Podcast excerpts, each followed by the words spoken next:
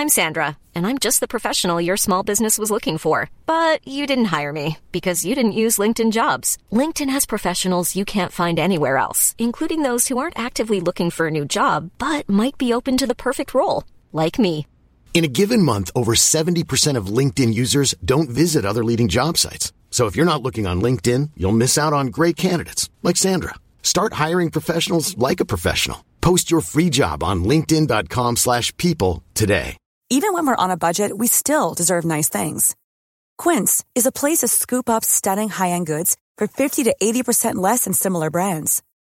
They have buttery soft cashmere sweaters starting at $50, luxurious Italian leather bags, and so much more. Plus, Quince only works with factories that use safe, ethical, and responsible manufacturing. Get the high-end goods you'll love without the high price tag with Quince. Go to quince.com slash style for free shipping and 365-day returns. Herzlich willkommen bei Pool Artists.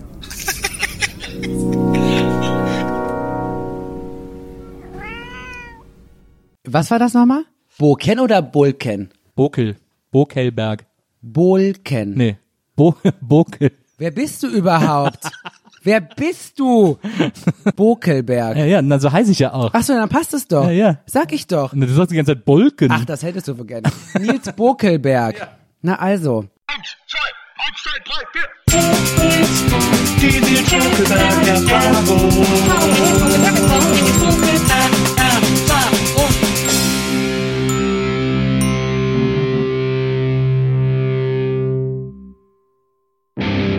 Hallo liebe NBE-Zuhörerinnen, hallo liebe Zuhörer der Nils Bokelberg-Erfahrung. Herzlich willkommen zu einer neuen Folge und ich freue mich wahnsinnig über meinen heutigen Gast. Der ist äh, Moderator, er ist äh, einer der drei schönsten Männer Berlins und ähm, er ist äh, vor allem ein, eine Art, ja, ich möchte fast sagen Role Model und ich bin gespannt, äh, über was wir uns heute alles unterhalten werden. Ich freue mich tierisch, dass er da ist. Herzlich willkommen, Tarek Tesfu. Hallihallo. Ich frage mich gerade, wer sind denn die anderen schönen Männer? Äh, Aurel Merz. Kennst du den? Kennst du Ja. Aurel? Und ich. Ach so. Okay. Okay, finde ich gut. Oh, so, so Aber ich bin gedacht. Platz eins. Ja, na klar, natürlich. bist Das du ist, Platz eins. okay, gut, Ja, dann ja, bin ich, natürlich. dann, dann, Ich bin auf jeden Fall Platz drei. Äh, du, bist, du bist auf jeden Fall Platz eins. Ähm, hallo Tarek, schön, dass du da bist. Äh, ich freue mich total.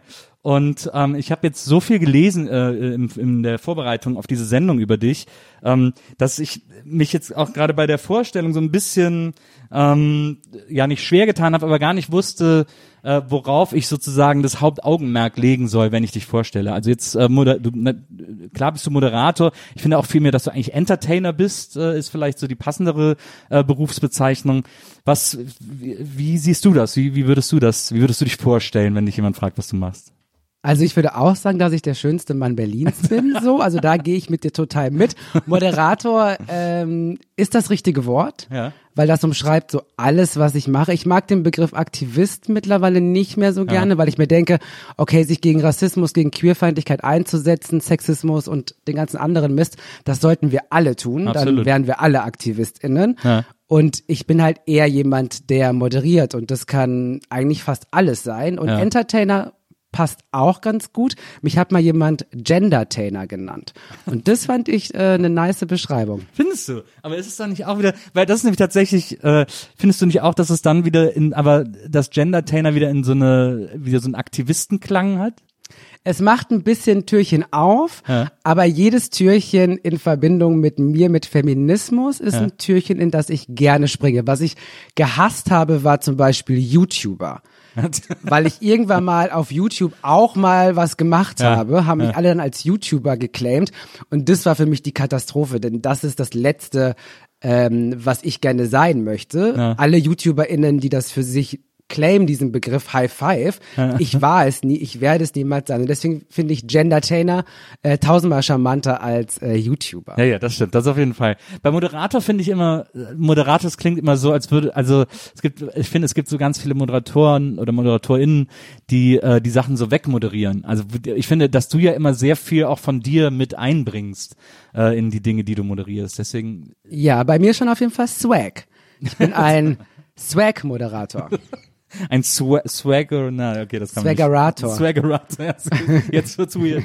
ähm, du kommst eigentlich aus dem Ruhrpott Und, äh, das, und das ist auch etwas, was ich sehr liebe, wenn ich dich, wenn ich dich moderieren sehe, dass das auch immer wieder durchscheint. Also du bist jetzt nicht jemand, der sagt irgendwie, oh, ich muss aufpassen, äh, äh dass ich hier irgendwie äh, immer perfektes Hochdeutsch spreche, sondern so dieses dat Ruhrpott dat so zum, zum Beispiel, äh, das, das rutscht dir immer so durch. Ja, ich mag das gerne so zu reden, äh, wie da, wo ich herkomme. Aber ich mag allgemein alle. Ja. Dialekte. Also ich finde es nice, wenn man hört. Alle äh, Dialekte. Ich mag wirklich alle. Sächsisch. Mag ich auch. Wirklich? Ja. Wie kann man Sächsisch Ich finde es sogar auch sexy. Ach, hör auf. Doch, ich finde es wirklich sexy. das glaube ich dir. Doch, doch, ich meine das ernst. Wie kann, wie kann, okay, dann erklär mir jetzt, wie man Sächsisch sexy finden kann. Ich weiß nicht, woher dieser kleine Fetisch kommt, ja. den ich da mit mir trage seit meinem ganzen Leben. ähm, ich mag das einfach, wenn man, wenn man so regional herausbekommt, wo Menschen herkommen. Und ich mag auch nicht diese Idee von, dass ähm, Hochdeutsch quasi das perfekte Deutsch ist und alle anderen Dialekte und Mundarten, die ja auch eine Kultur haben und die eine krasse Geschichte haben. Ähm, ich, ich mag das. Ich bin auch manchmal sehr gerne altmodisch, was man gar nicht so denken mag. Und ich finde in Sprache, also ich bin natürlich ein Fan von Sprache verändert sich, aber Dialekte und Sächsisch, also mein Lieblingsdialekt ist halt ähm, aus Baden-Württemberg. Also da, Schwäbisch. ja, da werde ich, da falle ich um. Also das ist für mich so sexiest am allermeisten. Also da machst du dir sehr viele Freundinnen mit, ähm, weil äh, also es gibt glaube ich sehr selten, dass Leute Schwäbisch sexy finden. Oh, ich find's super. Ist das so ein Bausparer-Dialekt? Ja, aber ich find's toll. Ich find's toll. Und äh, du kommst, äh, du kommst ja sehr aus dem Pott. Das ist, das ist zum Beispiel auch eine Sprache. Ich, also ich komme ja aus dem Rheinland, ich komme aus, aus der Nähe von Köln. Äh, ich liebe das Kölsche auch total. Deswegen kann ich so eine Dialekt ähm, Affinität total gut nachvollziehen. Ähm, und ich finde, ich glaube, was auch das Besondere an so Dialekten ist, also zumindest, ich kenne mich natürlich jetzt mit dem Kölschen am besten aus, aber ähm, was ich so schön daran finde, ist, dass man so, im Grunde genommen sieht man an Dialekten, wer alles da war. Und dann äh, bleiben immer so Begriffe zurück. Also es gibt so ganz viele französische Begriffe im Kölschen und so weiter. Auch so holländisch anmutende Begriffe und so. Dadurch ist das ja, ist es ja die, die am besten gemischte Sprache, die es gibt im Grunde genommen, so ein Dialekt. Voll. In, ähm, Im Ruhrgebiet gibt es auch das Wort Dobsche. Ja. was halt äh, einen polnischen ähm, Hintergrund ah, ja. hat, weil auch äh, viele Menschen aus Polen in im Ruhrgebiet schon immer gelebt haben und immer noch leben. Und deswegen, äh, ja, das, so man erfährt schon viel über den Ort, wenn man äh, ein bisschen in die Dialekt Nummer eintaucht. Ja, das stimmt. So wie auch im, im Frankfurter Raum Chabo, das kennen die meisten von, äh, von Hafti, aus mhm. Chabos Wissen der Wabos. Chabo stammt so aus den Sinti und Roma, äh, aus der Sinti und Roma Sprache ähm, und heißt da sowas wie Kumpel oder so. Äh, deswegen, das fand ich auch mal ganz faszinierend, wenn ich in Frankfurt war, ähm, dass sich da alle Chabo genannt haben. Aber ja, ähm, also Dialekte. Ähm, das Ruhrgebiet ist ja so eine ist ja tatsächlich eine extrem herzliche Gegend. Also so äh, auch alle Leute, äh, die aus dem Pott kommen, mit denen man über das Ruhrgebiet spricht, sagen immer ja, äh, die Leute, wir Leute vom Ruhrgebiet, äh, wir sind ein bisschen, wir sind ein bisschen hart. Ähm, äh, also äh, haben jetzt nicht, man liebt uns nicht auf den ersten Blick, aber ähm, aber wir sind trotzdem immer sehr liebevoll in allem, was wir tun. Ist das, würdest du, siehst du das auch in dir wieder? Dass ich liebevoll bin? Dass du liebevoll bist, aber du hast auch mal so eine nötige Härte. Meine Freundin oder meine Frau nennt das immer Tough Love, mhm. dass du sowas irgendwie an den Tag legen kannst. Ja, also ähm, ich mag schon auch diese Direktheit einfach ähm, aus dem Ruhrgebiet. Ähm, was jetzt natürlich auch nicht alle Menschen dort haben, aber wenn man über so so gewisse Ähnlichkeiten ähm, spricht, dann ist das auf jeden Fall was, was ich auch mitgenommen habe, so aus meiner Lebensgeschichte heraus. Und ich habe auch kein Problem damit, Sachen scheiße zu finden und das einfach dann auch genauso zu sagen. Ja. Ähm, und vielleicht ist es auch ein bisschen der Ruhrpott, der Ruhrpott-Jung, äh, der da irgendwie in mir dann in meinem Herzen schlägt und einfach sagt, so wenn was scheiße ist, dann ist es scheiße. Aber wenn es toll ist, dann freue ich mich auch krass, weil wenn es toll ist, ist es halt toll. du hast ja auch, äh, du hast diese ähm, äh, diese äh, Show, die Tralafitti ähm, äh, Show, die ja nach einem Ausspruch deiner Oma benannt ist die ja im besten Ruhrpott-Deutsch gesagt hat, Hast du wieder, hast du wieder Tralafitti gemacht, Junge? Hast du wieder Tralafitti gemacht, Junge? Genau. Und ich habe äh, als Jugendlicher äh, oder als junger Mensch damals noch äh, habe ich sehr sehr viel Tralafitti gemacht. Und äh, jeden Sonntag, wenn ich dann meine Oma besucht habe und äh, ja, nicht ganz so fit aussah wie an einem Dienstag oder an einem Mittwoch, hat sie mich halt gefragt, ob ich wieder auf Tralafitti war und äh, das war ich dann auch meistens. Ja. Und diese, ich mag, also ich finde das Wort auch einfach so toll. Tralafitti, das klingt schon so nach Spaß haben und nach Party und nach, ja, nach irgendwie so auf die Kacke hauen und einfach ja. High Five und Let's Go. Das stimmt. Aber ich finde, es hat auch so ein, äh, ich, ähm, lustigerweise, und das ist eigentlich totaler Quatsch, weil es wird wahrscheinlich niemand im Ruhrgebiet so empfinden, aber für mich als jemand, der das Wort zwar kennt, aber nicht so damit aufgewachsen ist, hat das auch so einen leicht queeren Klang, finde ich. Tralafitti ist irgendwie sowas, was ich auch gut irgendwie, ähm, Da habe ich noch nie drüber nachgedacht, wenn ich ehrlich bin. Aber ja, warum nicht? Wahrscheinlich, aber vielleicht ist es auch einfach, vielleicht ist es auch so eine, so eine, ich weiß nicht, jetzt wo ich drüber nachdenke, ist vielleicht auch so eine Dummheit. Vielleicht, äh, vielleicht rücke ich es sozusagen phonetisch in die Nähe von Travestie oder so. Weißt du, ich meine? Dass man deswegen dann drauf kommt. Ja. Hm, weiß jetzt auch nicht, wo du das her hast, Ja, lieber. Nils, aber äh, die Tralafitti Show ist natürlich auch eine queere Show. Ja, das stimmt. Also da haben wir natürlich schon wieder einen Bogen, also gern geschehen, dass ich dir da mal kurz ne, Ja, vielen Dank. aus dem Gut Mist helfe. gerettet. äh, und deswegen, weil ich sie mache, ist es natürlich auch ähm, queer. Und wir haben ja auch bei der Tralafitti Show ganz zum Schluss gibt es die Mini Playback Show, Ja. was ja eigentlich ein Lip Sync Battle ist. Und das ist natürlich auch angelehnt an die Drag Szene, denn dort ist ja Lip Sync einfach äh, der größte Shit und es macht einfach krass Spaß, auf Playback zu singen und dann da einfach eine geile Show zu machen. Jetzt, äh, um das äh, kurz, äh, äh, ich share ganz kurz aus. Ähm, unsere Gäste sollen sich ja so wohl wie möglich fühlen in der Nils Bogelberg-Erfahrung. Deswegen fragen wir vorher immer nach allen Snacks, die sie haben wollen äh, und Getränke. Da wolltest du Spezi und ein Pain au Chocolat. Und ähm, und dann wollen wir natürlich immer voraus, herausfinden, wer sind so die Idole oder Vorbilder unserer Gäste und stellen ihnen dann ein Foto hin, damit sie sich so wohl wie möglich fühlen. Und da ist es bei dir nicht schwer rauszufinden, aber da ist auf jeden Fall Whitney ein riesengroßer Einfluss für dich. Ja, also ich fühle mich sehr, sehr wohl. Ich habe nur leider ein Problem, lieber, Was lieber denn? Nils. Ich habe zwar schon dran genippt, aber ähm, das, was ihr da gekauft habt, ist Ja. keine Spezi.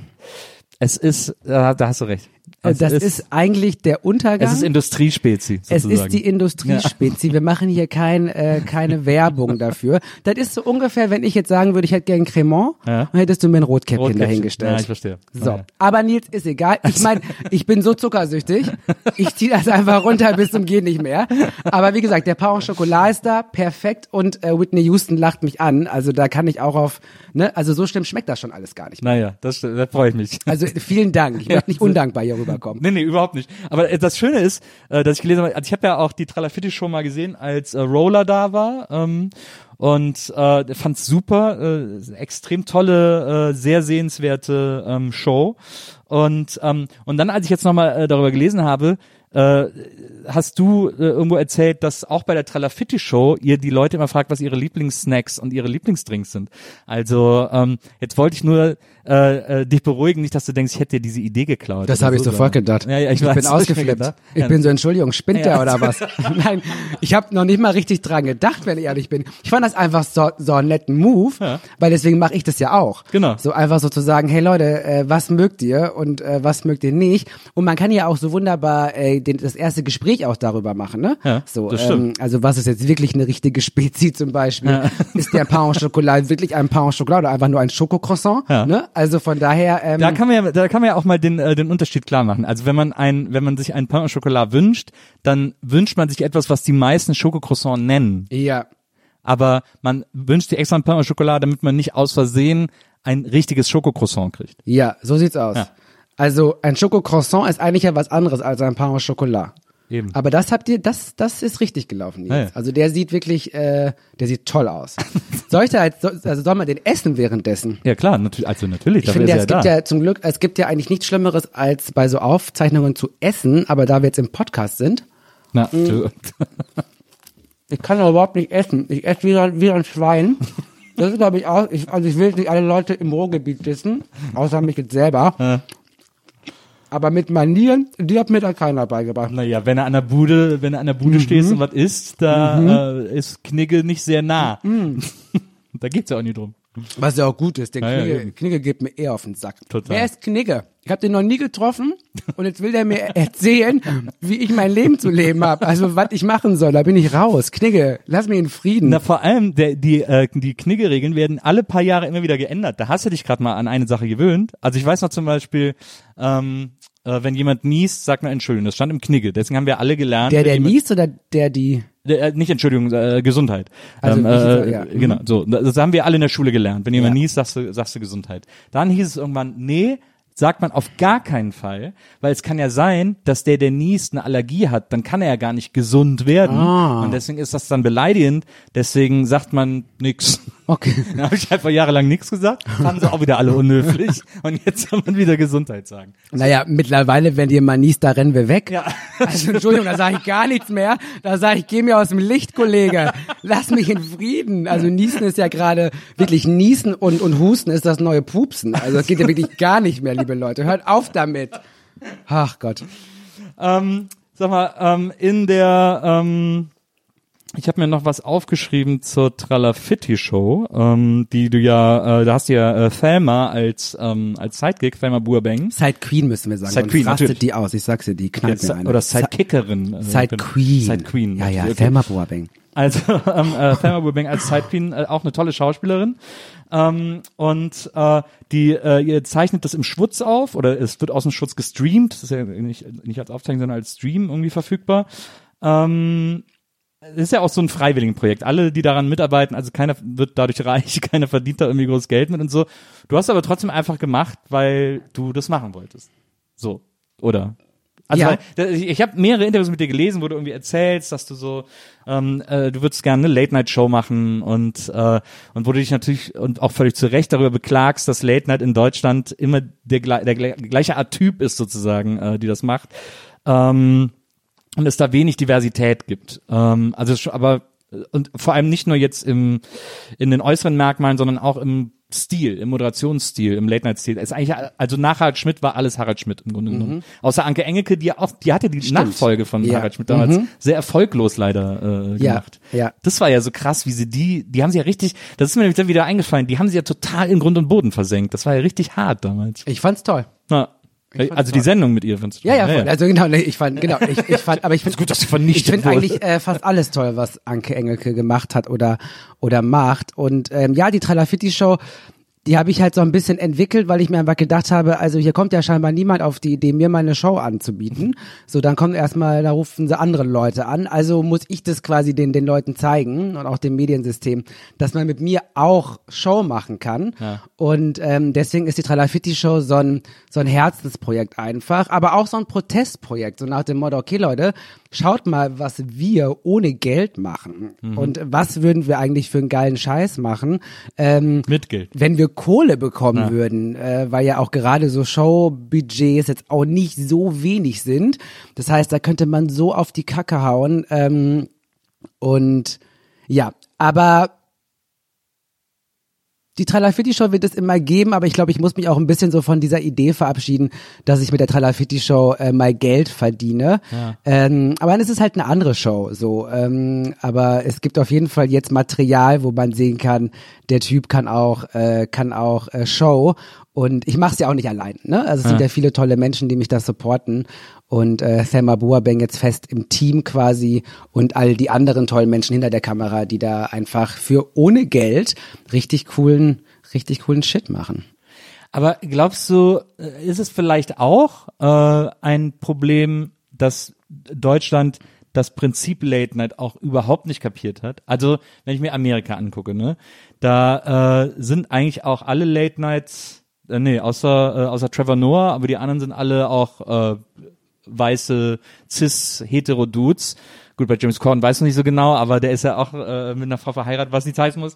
Ähm, aber ähm, äh, die sind trot die haben trotzdem in der in der Art der Moderation sind die ja sehr unterschiedlich alle. Ähm, da hat man mit Jimmy Fallon den den Klassenclown, äh, mit James Corden den den witzigen äh, gemütlichen Typen, äh, dann hat man mit Jimmy Kimmel so einen super Zyniker ähm, und so. Also das ist ja sehr äh, das ist ja wenigstens im Moderationsstil sehr unterschiedlich. Ähm, könnte es also sein, weil das ist etwas, was ich mir immer frage, weil ich habe auch immer gedacht, ich will auch mal eine Late Night Show machen, weil ich ähm, aber auch im Gegensatz zu Harald Schmidt äh, einfach total gerne Gäste habe. Ich liebe es einfach überhaupt Leute kennenzulernen, Gäste zu haben und um mich mit Leuten zu unterhalten. Ähm, und ist vielleicht das schon das Problem, dass die Deutschen das Genre Late Night überhaupt nicht kapiert haben mit all den Möglichkeiten, die es bietet? Das kann schon sein, aber da müsste man, man ja auch ein bisschen sagen, dass dann allein ähm, das komplette Mediensystem gewisse Typen nicht so wirklich zulässt in diesem Land. Wenn man sieht, ich meine, das fängt ja an bei ModeratorInnen, geht weiter über SchauspielerInnen, ähm, MusikerInnen, wenn man mal guckt, wer hat denn hier die großen Deals? Dann sind es halt meistens weiße Menschen und halt meistens weiße Typen so. Ähm, und ich glaube, dass so ein bisschen der Mut einfach auch mal fehlt, Dinge auszuprobieren. Es ist ja nicht so, ähm, zum Beispiel, jetzt habe ich ihren Namen vergessen, wie kann ich nur? Ähm, Pussy Deluxe, Pussy, äh, Pussy Deluxe? Naja, hier auch aus Girl. Die lustige. Gibt doch nicht so, so, viele Caroline lustige. Kebekus. Caroline. So, et Caroline, sie Caroline Kebekus, ne? Tut mir leid, Caroline Kebekus, bin ich auch großer Fan. Ähm, die hat ja auch mal so eine Show. Es ja. war jetzt keine Late-Night-Late-Night-Show, die lief auf dem WDR ja. irgendwie und dann wurde die aber nach, keine Ahnung, vier, fünf Ach, stimmt, Folgen. Das war ja der Skandal. Da gab's den Skandal auch, das war dann mit diesem Kirchending Nein. und so, das war in allen ein bisschen zu viel. Auf jeden Fall gab es, es gibt ja immer auch andere Formate, aber dann werden die oft irgendwie um drei Uhr nachts gesendet, dann mhm. wundert man sich, dass das niemand guckt. Naja. Ähm, dann hängt die Mediathek wieder den ganzen Tag und dann guckt das keiner. Ja, gut. Na. Ähm, ich glaube, dass einfach der Mut ganz oft fehlt, Dinge auszuprobieren und auch ZuschauerInnen mit Content zu erziehen und andere Sehgewohnheiten möglich zu machen. Ja. Denn ich glaube, dass das wie bei so Kindern, das funktioniert. Man muss es halt nur wollen und dann auch mal ein bisschen vielleicht ähm, das in Kauf nehmen, dass nicht alles sofort von Anfang an so krass erfolgreich ist. Denn wenn wir sehen, was erfolgreich ist, sollten wir eigentlich mal anfangen, alles anders zu machen, denn was, denn das, was erfolgreich ist, ist oft problematisch. Ja. Also lass doch einfach mal den anderen Weg herum versuchen, so. Hm. Aber es ist vielleicht so, dass, äh, also du hast ja auch mal, du hast beim WDR, glaube ich, gearbeitet, äh, eine Zeit lang, ähm, in Köln. Also du hast ja auch in Köln gelebt und hast, glaube ich, beim WDR irgendwie, ich irgendwie Bei einer Produktionsfirma war ich da, ähm, und wir haben für ein Festival ein Format äh, produziert. Ah ja, okay. Und da, aber dann wirst du ja so ein bisschen so mitbekommen haben, ja, wie, der, wie, der, WDR so tickt sozusagen. Ja, ja, das habe ich mitbekommen, ja. Und das ist ja wirklich so ein Beamtenapparat, ja. wo so, wo man sich auch, wo die sich auch so jeden, die müssen sich ja jeden, keine Ahnung, jeden Stift, mit dem so irgendwas schreiben, äh, fünfmal absegnen lassen ja. von so acht Abteilungen und so. Das, da dauert einfach jede Entscheidung ewig. Da reinzukommen ist auch schon schwierig. Ja. Also an der beim Pförtner, bei den Pförtner-Menschen. Allein das ist schon quasi wie am Flughafen. Ah. Ähm, und ja, also ich habe schon damals auch gemerkt, dass ähm, gerade beim öffentlich-rechtlichen so toll ich das die Idee finde und ähm, auch die Philosophie dahinter, dass da auch einfach viele Menschen sitzen, die einfach ganz genau wissen, dass die hier einfach weiterhin sitzen dürfen, mhm. ohne dass da irgendwie groß was passiert, egal was sie da eigentlich gerade fabrizieren. Und im schlimmsten Fall kommt dann Arroganz dabei raus ähm, und nicht wirklich produktiv sein. Und ich will nicht den ganzen WDR schämen, denn da, ja, ja. da sind ja auch Menschen. Aber die Institution WDR, die ja. sollten wir auf jeden Fall schämen, denn da läuft wirklich einiges schief. Ja. Und ist es vielleicht so, dass äh, das Fernsehen, weil mir ist es auch aufgefallen, dass Fernsehen heute wirklich überhaupt nicht mehr mutig ist. Und ich habe das jetzt, ich habe zuletzt, habe ich mich auch viel, auch jetzt als Karl Dahl gestorben ist, äh, habe ich mich irgendwie nochmal mit seinen alten Sendungen auf RTL beschäftigt und so. Ähm, und ich äh, will nichts verklären, es war auch einfach viel Rotz und so.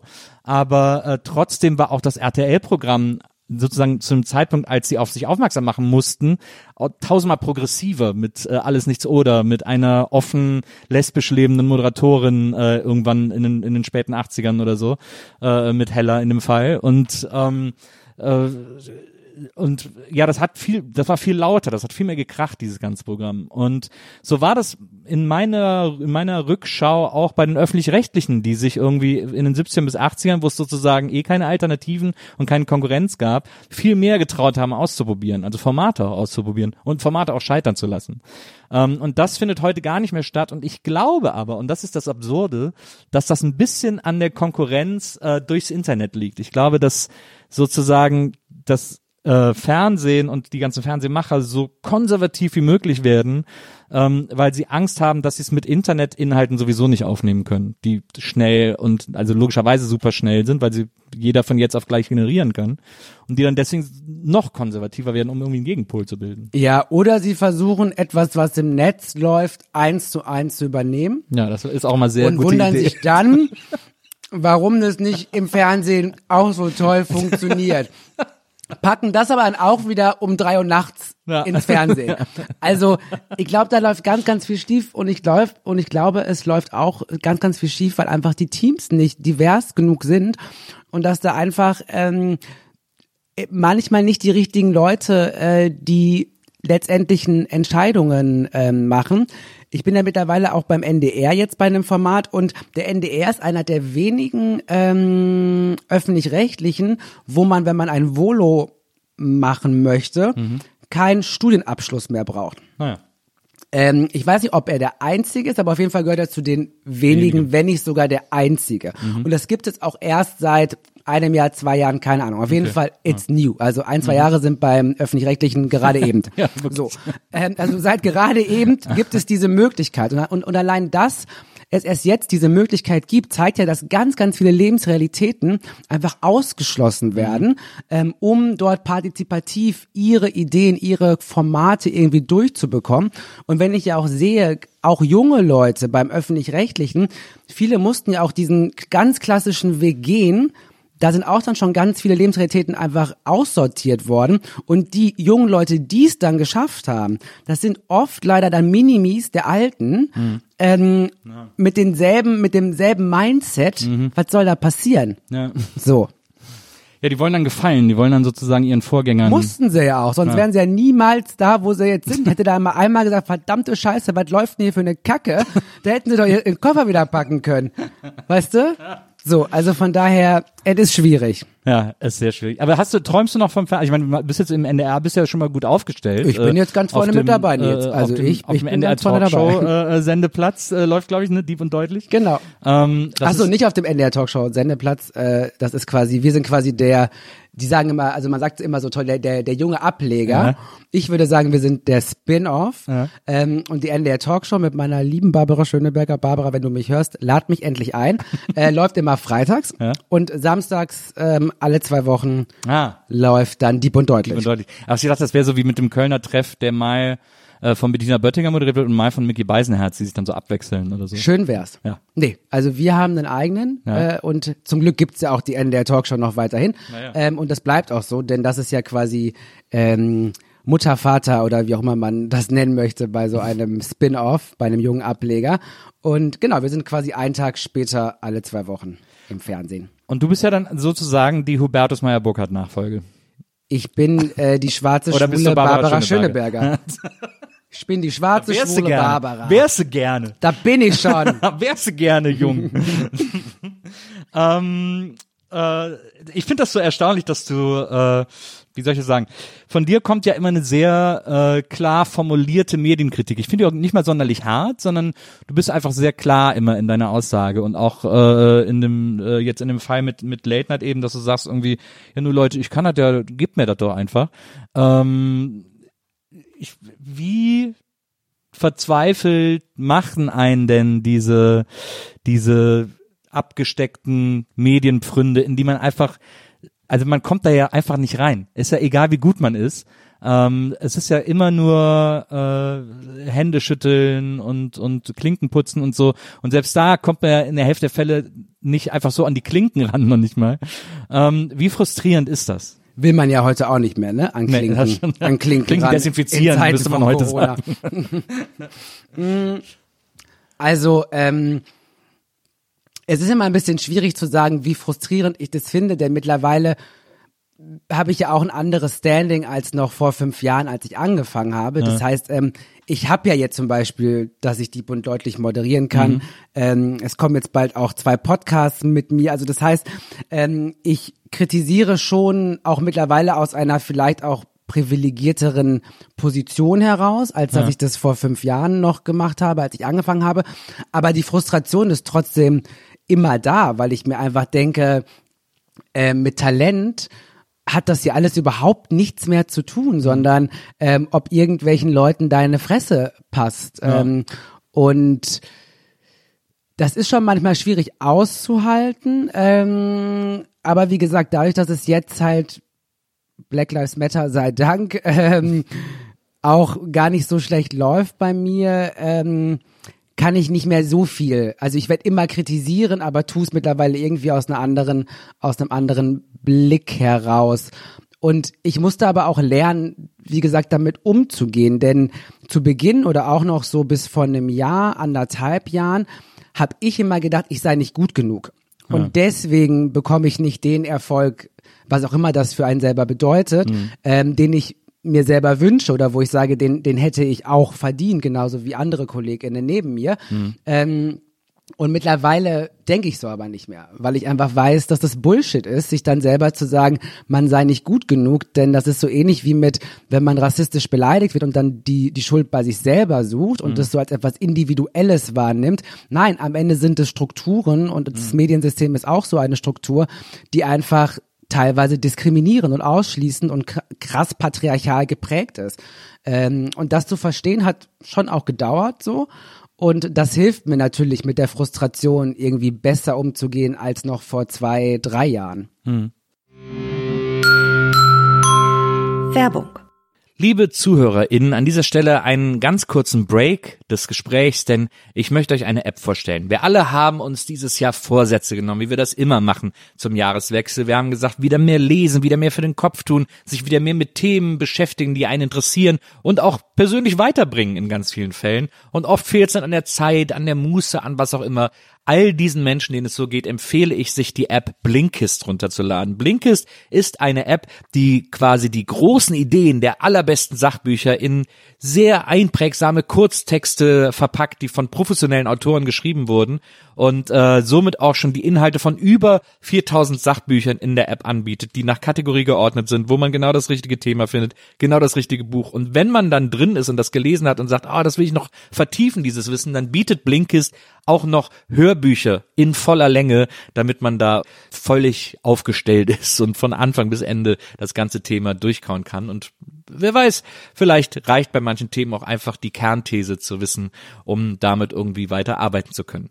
Wenn ihr Blinkist, wenn ihr diese App mal testen wollt, dann könnt ihr das sieben Tage lang umsonst tun, eine Woche lang einfach mal checken, wie die Texte funktionieren, wie das für einen selber ist. Und äh, wenn euch das dann so gut gefällt, wovon ich ausgehe, dass ihr denkt, auch könnte ich ja mal ein Jahresabo machen, dann hab ich jetzt für euch hier eine kleine feine Sache, nämlich unter blinkist.de slash Nils Bokeberg mit Z, so wie in der Nils Bokeberg Erfahrung geschrieben, dann bekommt ihr 25% auf das Jahresabo Rabatt. Also ein Viertel billiger, wenn ihr über www.blinkist.de slash Nils Bokeberg als ein Wort dieses Abo abschließt. Es soll euer Schaden nicht sein. Es macht uns alles schlauer, uns mal ein bisschen mehr mit anderen Gedanken zu beschäftigen. Und deswegen empfehle ich euch an dieser Stelle Blinkist und bedanke mich ganz herzlich bei Blinkist, B-L-I-N-K-I-S-T, für die Unterstützung unseres Podcasts. Und jetzt geht's weiter mit der Nils Bokeberg Erfahrung und meinem Gespräch mit Tarek Tesfu. Werbung Ende. Ähm, du hast mal äh, in einem Interview gesagt, über, über Instagram hast du das gesagt, dein, einer deiner Hauptgedanken äh, bei Instagram, bei den Dingen, die du tust, wäre, ähm, wie schaffe ich es, Content zu generieren, ohne privat zu werden? Ähm, jetzt ist, glaube ich, sozusagen ein, äh, ein in der Öffentlichkeit stehen, so wie du es ja auch tust, ähm, auf Instagram, im Podcast, äh, als, als äh, Moderator, als Gastgeber einer Talkshow ähm, und den ganzen anderen Dingen, die du, die da irgendwie noch in between sind. Ähm, jetzt ist das ja sozusagen oder etwas, was am mühsamsten ist oder wo man am meisten dran arbeitet vielleicht. Das ist jetzt so ein blöder Vergleich, aber das ist so etwas, was mich so an meine Viva-Zeit erinnert hat, als das damals so losging, ist sozusagen sich zu überlegen, äh, welches Bild man von sich konstruieren will in der Öffentlichkeit. Ähm, und damit hängt ja zusammen, wie viel Privates man preisgibt sozusagen. Ähm, weil was hält man jetzt für für die Allgemeinheit, für wissenswert oder für unterhaltsam und was nicht und so.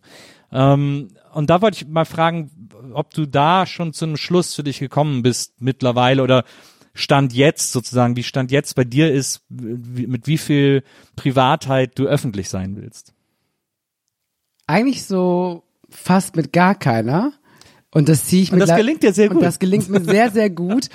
Denn das große Glück, was ich ja hatte, was ich damals nicht als Glück wahrgenommen habe, ist ja, dass ich ähm, auf YouTube und Facebook mit einem eigenen Format ohne GatekeeperInnen gestartet bin. Das heißt, ich konnte mir meine inszenierte Person, wie ich gerne sein wollte, einfach schustern, ohne dass jemand reingequatscht hat und gesagt hat, marketingmäßig macht das gar keinen Sinn. So bitte lass das, Tarek. Und erzähl doch bitte, dass deine Oma oder, oder deine Katze gestern gestorben ist. Ja. Und dabei habe ich gar keine Katze. So, ja. weißt du? Und der Oma geht's auch Bombe. So. Ja. Ähm, und jetzt, wo es immer mehr wird, denke ich mir halt schon manchmal oder auch Freundinnen spiegeln mir das ein bisschen so, dass sie schon sagen, Tarek, das würde dir gar nicht so schlecht tun, wenn du auch mal über private Dinge mehr sprechen würdest, weil es dich auch greifbarer macht. Das Ding ist, ich möchte aber eigentlich gar nicht für wildfremde Menschen greifbar sein, denn warum? Also es gibt so viele Dinge in mir, ähm, die ich selber noch verarbeiten muss, ähm, wo ich selber noch in einem Prozess bin, ähm, dass es mir, dass ich das nicht möchte, damit irgendwie rauszugehen. Und hinzu kommt ja auch, dass ich auch schon mal 2017 war das, glaube ich, ähm, gehackt wurde und meine damalige Adresse wurde veröffentlicht. Ja. Und ich glaube, dieser Moment hat auch dazu geführt, dass ich noch mal stärker ähm, daran interessiert bin, eigentlich alles, was privat ist, auch private Fotos. Niemand weiß, wer meine Freundinnen sind.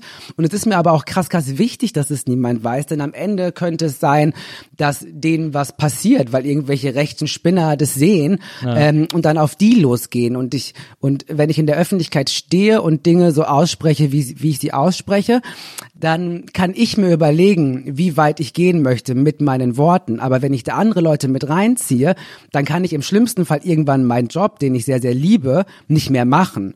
Und um mhm. mich da so gut es gehend äh, zu schützen, ähm, weiß man über mich relativ wenig. Aber ich trenne auch den Tarek, den es im Netz gibt, sehr, sehr stark von dem Tarek, äh, der ich sonst bin. Jetzt bin ich gerade so eine Mittelversion in ja. meinen Augen. Ich bin nicht ganz so drüber und ich finde mich ähm, nicht so übergeil und inszeniere mich nicht so glamourmäßig, wie ich es auf Instagram tue. Ja. Aber ähm, es ist trotzdem auch nicht der der Private Private Tarek. Aber das möchte ich mir, also das ist mir irgendwie, ist mir irgendwie wichtig, das ähm, das zu behalten. Wohl wissend, dass ich erfolgreicher sein könnte, wenn ich mehr Dinge erzählen würde. Denn natürlich gibt es auch in meiner Lebensgeschichte Dinge, ähm, die schon intens sind und über die man, wie, wie, wie jeder Mensch, äh, ja. auch offen reden könnte und das Interesse auch da wäre. Aber ähm, noch ist es nicht so. Und ich glaube, es wird auch niemals so sein. Das finde ich aber faszinierend, weil das so, eine, so ein altes, ich finde das ein sehr altes ähm, Modell. Also es ist so eine, das ist so, was so auch so Fernsehmoderatoren von früher so gepflegt haben, sozusagen. Ich sag doch, ich bin altmodisch. So, oder so Günther Jauch macht das ja auch so, von dem weiß man auch kaum was privat. Ähm, das finde ich ganz faszinierend, weil ja die, die, die junge Generation, du bist äh, 25 plus, äh, ja. habe ich gelesen. Ich wollte schon gerade kurz ging mir das Herz runter. Was sagt er jetzt für eine Zahl? Ja, 25 plus ist genau richtig. Ja, ähm, ähm, ähm, die ja äh, sozusagen mit diesem ganzen äh, Internetwahnsinn auch so äh, aufwächst und groß wird, für die gibt es, glaube ich, eine relativ große Selbstverständlichkeit im Umgang auch mit sozialen Medien und im, äh, in, der, in der Repräsentanz des eigenen Lebens sozusagen äh, auf den äh, sozialen Medien. Und man sieht es ja auch bei allen möglichen äh, Influencerinnen, ähm, äh, äh ModeratorInnen äh, und so weiter und so fort, die alle plötzlich anfangen, uns irgendwie zu zeigen, wie sie mit ihrer Oma Marmelade einkochen oder irgendein so Scheiß, wo man auch so ganz oft denkt, ach, wieso habe ich jetzt eigentlich wieso habe ich eigentlich so viel Zeit mit so einer Scheiße verschwendet? Also man selber denkt, guckt sich das an und, und ärgert sich darüber, das irgendwie gesehen zu haben. Ähm, und da finde ich es aber schon erstaunlich, so eine Haltung zu entwickeln, in der man sagt, äh, ich will das sehr, sehr strikt äh, trennen und für mich behalten. Ja, ich, also ist so ein bisschen wie so eine Diva aus den 90ern. Weißt du, die einfach so groß ein auf Glamour machen, aber sobald der Vorhang unten ist, weißt du, da willst du auch nicht zugucken.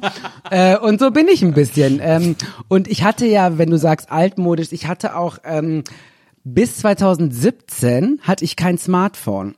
Ach, krass. Und selbst als vor drei Jahren. Ja, ich habe 2015 schon angefangen auf YouTube und Facebook die Videos zu machen ja. und hatte dann noch so ein richtiges Wegwerf-Handy, was ich geliebt habe.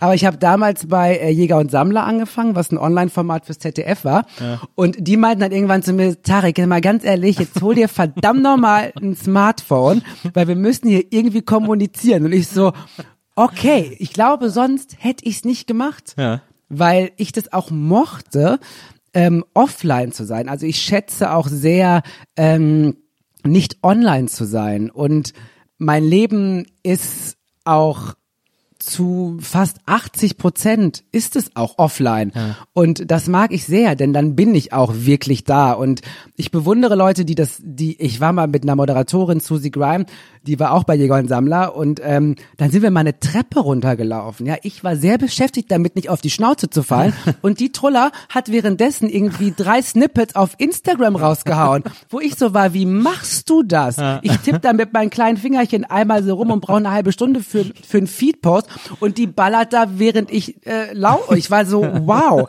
Und ich bewundere, dass das Leute können und ich finde das auch toll und ich schaue da auch gerne zu, aber ähm, ich selber bin nicht so und ich ähm, mag auch irgendwie diese, dieses Ding im Moment zu sein. Und ich finde, wenn ich die Welt nur durch mein Handy quasi sehe, dann bin ich nicht im Moment. Und ich mag auch filterfreie Zonen. Ja. Aber natürlich, wenn ich, wenn ich auf Insta bin, dann kann ich mir natürlich jeden Filter drauf und schaue, dass ich so pretty wie möglich ausschaue. Aber das ist auch irgendwie ein Spiel für mich. Das ist so, das macht mir auch Spaß, aber es macht mir genauso Spaß, auch filterlos zu sein. Ja, verstehe. Aber ähm, ich meine, dein Instagram ist ja schon sehr äh, fashionable, ähm, sehr, ähm, äh, sehr, keine Ahnung. Äh, also du inszenierst dich da schon sehr als als als Fashion-Ikone sozusagen. Ja, da kann man so sagen. Habe ich auch lange für gebraucht. damit die Leute auch mal schnallen. Aber das habe ich auch ein bisschen gemacht, weil ich einfach gemerkt habe, dass ich dass ich gar nicht als das wahrgenommen werde. Denn wenn du nicht viel Privates erzählst, ähm, dann kannst du auch schnell einfach nur als das eine wahrgenommen werden, was du tust, nämlich dieser Tarek Tesfu, der permanent über Rassismus und Feminismus labern will und eigentlich sonst nichts zu melden hat. Und um da mal zu zeigen, nee, nee, Leute, ähm, Style und Co. sind mir, also sind mir nicht wichtiger als Feminismus sind, denn auch mein Style ist feministisch und ähm, queer und alles Mögliche. Das heißt, auch da bin ich politisch, aber nochmal in einer ganz anderen, also mit einer anderen Facette. Und ähm, ich habe damit, glaube ich, letztes Jahr einfach dann angefangen, das mal so konsequent durchzuziehen und ähm, muss mich da auch mal ein bisschen selber für loben. Whitney, die lacht mich auch gerade wieder ganz süß hier an von der Seite. Sagt auch so, Chapeau, mein Lieber, Chapeau. Ja, ich weiß, Whitney. Auf jeden Fall. Ähm, und es macht mir halt Spaß. Und wenn das ein Teil meiner ein bisschen privateren Geschichte ist, um zu merken, ey, der, der ist ja noch ein bisschen mehr als nur der Typ, der ne, Rassismus doof findet, was wir alle doof finden sollten, ähm, dann ist das etwas, was ich gerne gebe. Guten Style für alle. Guter Style für Deutschland. Sehr gerne. Bitteschön. Ähm, du hast mal, ich habe ein schönes Zitat von dir gefunden. Du hast gesagt, heterosexuell zu sein ist nicht die Champagnerpulle unter den sexuellen Orientierungen. Ähm, was ich ein ganz wundervolles Zitat finde, das auf, auf Häuserwänden stehen sollte. Ähm, wie wichtig findest du es sozusagen, ähm, also jetzt, du, du sagst ja von dir, du bist Feminist, ähm, das ist ja etwas, was du sehr, äh, was du immer sehr betonst auch.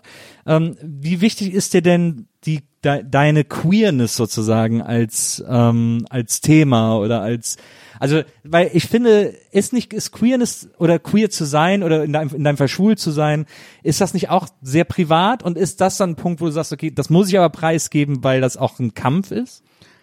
Ähm, ja, auf der einen Seite schon, aber queer sein ähm, hat für mich viel, viel mehr zu tun als die sexuelle Orientierung. Also queer zu sein ist für mich ein politischer Begriff, genauso wie der Begriff feministisch zu sein. Ähm, und deswegen ist queer sein für mich viel, viel mehr als wenig Liebe oder wenig Nicht-Liebe, sondern es ist auch immer ähm, Kritik an Heteronormativität, es ist immer Kritik an starren Genderrollen in meinen Augen, ähm, was man ja auch mit Mode super aufgreifen, neu denken, dekonstruieren kann. Hm, Boah, jetzt kommt mir aber gleich die, die, die, das nicht so. Oh, jetzt habe ich gesagt. Also- Oh, jetzt habe ich den Namen gesagt. Ja, jetzt wissen wir's. Schneiden wir raus. Ähm, jetzt kommt mir hier diese, diese, diese, dieses Cola, Cola-Ding, Cola-Orange-Ding raus. Ähm, und ähm, ich mag auch den, den Begriff schwul nicht. Also Das ist ich interessant. Ja, ich finde den Begriff schwul schrecklich, Ja. weil ruf mal auf der Straße schwul Ja. und dann ruf mal auf der Straße heterosexuell. Also es passiert etwas ganz, ganz anderes. Dieser Begriff schwul hat für mich gar kein Empowerment-Potenzial, weil er keine Selbstbestimmung ist. Äh, Ja. Se Mhm. Selbstbezeichnung. Der Begriff queer ist es. Ja, okay. Also aus einem Schimpfwort heraus etwas Positives zu machen, Mhm. Ähm, hat für mich viel, viel mehr Potenzial. Ähm, und deswegen, ich mag auch homosexuell nicht. Ich finde in Wörter. Ja, das klingt halt so techno-mäßig. Ja, aber so. Wörter sind ja auch Macht Ja. und die Begriffe schwul, lesbisch werden nun mal auch als Schimpfwörter immer noch benutzt und das schwingt bei mir immer mit. Das hat für mich gar keine Stärke und ich finde queer sein und sich von von Zwängen zu lösen hat für mich einen unfassbar starken Moment und den fühle ich persönlich. Andere fühlen es natürlich, aber ich persönlich fühle den bei diesen anderen Begriffen nicht. Und wenn ich aber queer sage, dann geht bei mir, da geht bei mir was auf, weißt du? Und deswegen ähm, mag ich diesen Begriff. Und am Ende spreche ich ja eben nicht darüber, schwul zu sein und mit wem ich jetzt gerne bumsen will, sondern oder mit, mit wem halt nicht, sondern ähm, ich spreche darüber, dass wir ähm, Freiheit zelebrieren können, indem wir Normen hinterfragen und im besten Fall dekonstruieren, wenn man Bock darauf hat.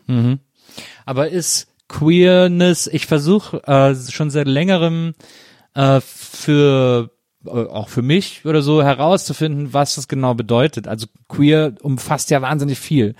Ähm, und aber auch, es ist sich aber auch niemand darüber einig, was es eigentlich alles umfasst oder was es umfassen sollte oder was es umfassen darf oder so.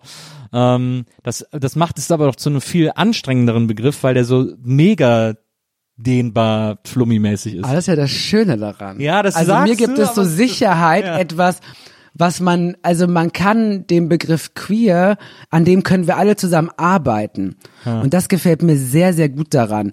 Und natürlich kann queer bedeuten, zum Beispiel schwul oder lesbisch oder trans zu sein, transgeschlechtlich zu sein. Aber es heißt ja auch LGBTIQ Community. Das heißt, das Q am Ende für queer steht auch noch mal als einzelner Begriff. Ja, eben. Super, So, super es ist confusing. wunderbar, denn, denn ich zum Beispiel als ähm, jemand, der schwul ist Ja. und den Begriff aber schwul, nämlich das S, nee, das G auf Deutsch, LG, L, genau, das Ja. G auf Deutsch, für sich gar nicht claimen will, hat am Ende den Queer-Begriff. Verstehe. So. Aber ich finde, also ich persönlich finde, dass auch ähm, heterosexuelle Menschen sich als queer bezeichnen können, wenn sie es denn möchten, wenn sie Heteronormativität und Geschlechterrollen und ähm, genderfluid in ihrem Sein sind, dann geht das für mich voll. Also ich möchte niemand verbieten, diesen Begriff zu nutzen, außer vielleicht Gauland. Der dürfte das zum Beispiel nicht, aber er wird es auch niemals tun. Wahrscheinlich nicht. Da sind wir, glaube ich, relativ safe. Äh, dass Und Alice Weidel ist auch nicht queer. Nee, das, äh, Also zum Beispiel. naja. Aber das, aber das ist interessant, weil, ähm, weil das so, also ich, ich habe mir auch so, ich hab auch, hab, es gibt so einen Comic zum Beispiel über Queerness, äh, den ich gelesen habe, der das auch versucht zu erklären als Begriff und der da auch ganz hart dran scheitert, weil, ähm, weil es so viele, also klar, ich glaube, dass wahrscheinlich ist das, das große Bindeglied ist das ist die Nicht-Heteronormativität, äh, die Queerness irgendwie. Also weil zum Beispiel ja auch äh, BDSM-Leute sich als queer begreifen, äh, aber das kann ja durchaus heterosexuelle Beziehungskonstrukte sein, ähm, äh, die da stattfinden. Ähm, aber Polyamor zum Beispiel sind auch Leute, die wahrscheinlich sagen können, dass sie queer sind. Und aber das Schöne ist beim Queer-Sein, das sagt niemals jemand anderes über dich. Ja. Und das mag ich auch daran, Ja, weil. Mhm. es eine Selbstbezeichnung ist. Es gibt Menschen, die sind lesbisch und die würden sagen, ich bin lesbisch, ich bin nicht queer, Mhm. weil sie diesen politischen Moment für sich nicht claimen wollen. Vollkommen fein.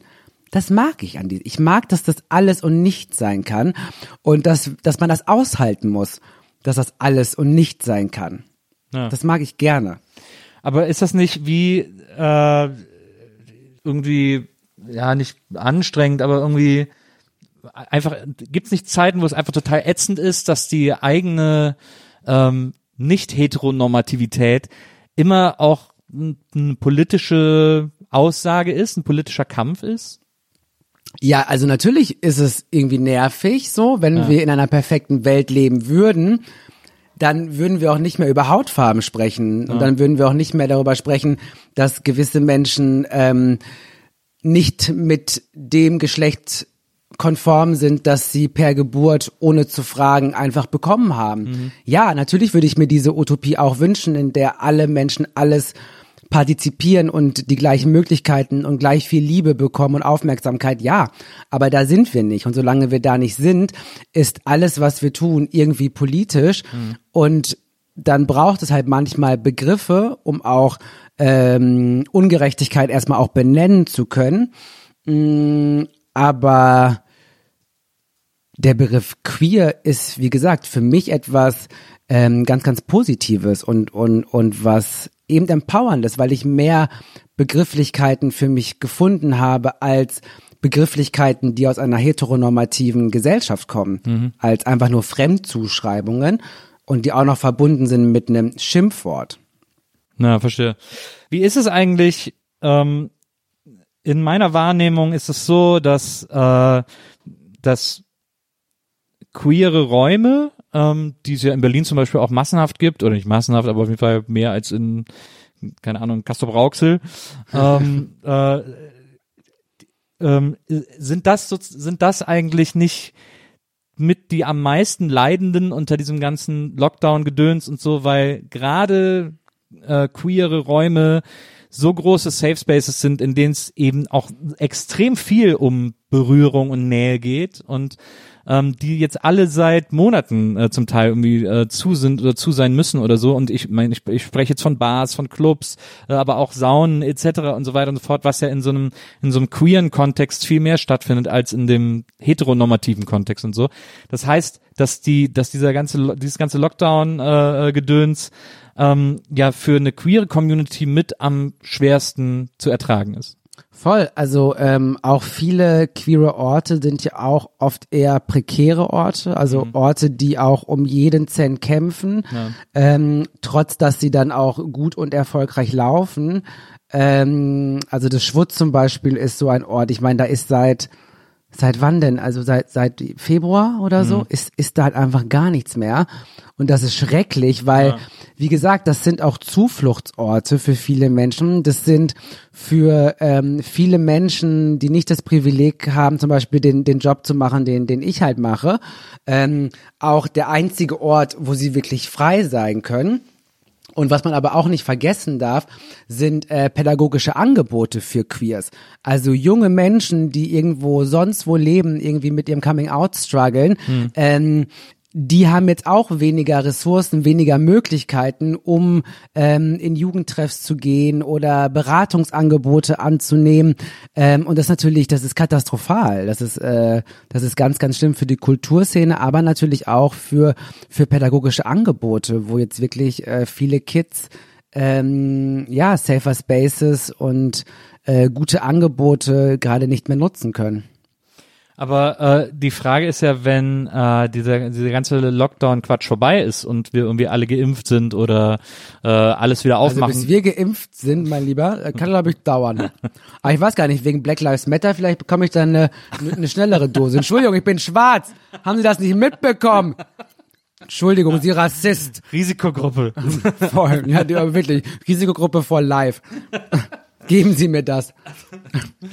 ähm, aber dafür wird doch wahrscheinlich dann äh, der Moment, in dem ähm, in dem äh, äh, alles wieder aufmacht und alles irgendwie wieder über hin darf. Es wird ja wahrscheinlich also die größte Orgie, die die Welt jemals gesehen hat. Ich, ich habe immer so Weltuntergangsszenarien vor Augen, wo man ja auch denkt, dass das eigentlich eine riesengroße Orgie werden müsste. Ja, ähm, ja, also ich glaube halt einfach, ich möchte da jetzt niemandem die Freude vor der Orgie nehmen, Na, aber die wird es nicht geben. ja, aber du Ähm, nimmst du uns auch also ein selbst die Freude wenn davon. jetzt die ersten Menschen geimpft werden, ich glaube, die Menschen, die ja geimpft, die ja geimpft werden, sind wahrscheinlich zu einem Großteil nicht die Leute, die dann äh, bei der Orgie mit dabei Ja. wären. Das heißt, für alle anderen, es tut mir leid. Ich glaube, ich glaube, es wird noch, ja, es, ja, es wird eher in der Fantasie bleiben. Und ich muss auch ganz ehrlich sagen, ich meine, ich, wenn ich trinke, ne, dann verliere ich ja auch ganz gerne mal den Verstand und dann bin ich doch auf einmal in einem Club. Aber ich hoffe einfach, dass ich mich da raushalte. Denn äh, nur weil wir dann geimpft werden oder einige geimpft werden und weniger RisikopatientInnen auf die Intensivstation müssen, ähm, wird uns dieser das Corona noch, Eine noch lange begleiten. Und ich Ja. glaube, Club, I don't know, aber wenn dann auch wirklich ohne mich. Ich stehe draußen. Okay, alles klar. Du hast ja, äh, äh, du bist ja äh, tatsächlich ein bisschen rumgekommen äh, in der Welt. Du hast äh, ähm, ähm, in Köln gewohnt, hast in Wien studiert ähm, und Oh hast ja. ja. dann, hast ja dann dein erstes äh, äh, Format, hast du sozusagen als Übersetzungs äh, Sendung begriffen. Du hast mal irgendwo gesagt äh, in einem Interview, ähm, also weil du hast ja äh, Gender Studies studiert in, in Wien und Kommunikationswissenschaften, hast dann äh, gesagt, äh, Judith Butler tolle Wissenschaftlerin, aber keiner versteht, was die sagt. Und deswegen hast du gedacht, du machst mal eine Sendung, in der du das irgendwie äh, verständlicher formulierst, sozusagen. Also von da an schon sozusagen da interessiert diese die feministischen, die hohen feministischen Thesen, die ja eine Judith Butler zum Beispiel äh, oder eine Susan Sonntag oder so vertreten, ähm, irgendwie allgemein verständlich und, und logisch zu machen irgendwie. Ja, das war mir irgendwie ein großes Anliegen, denn ich saß da einfach in, in der Uni und dachte mir so, äh, wie bitte?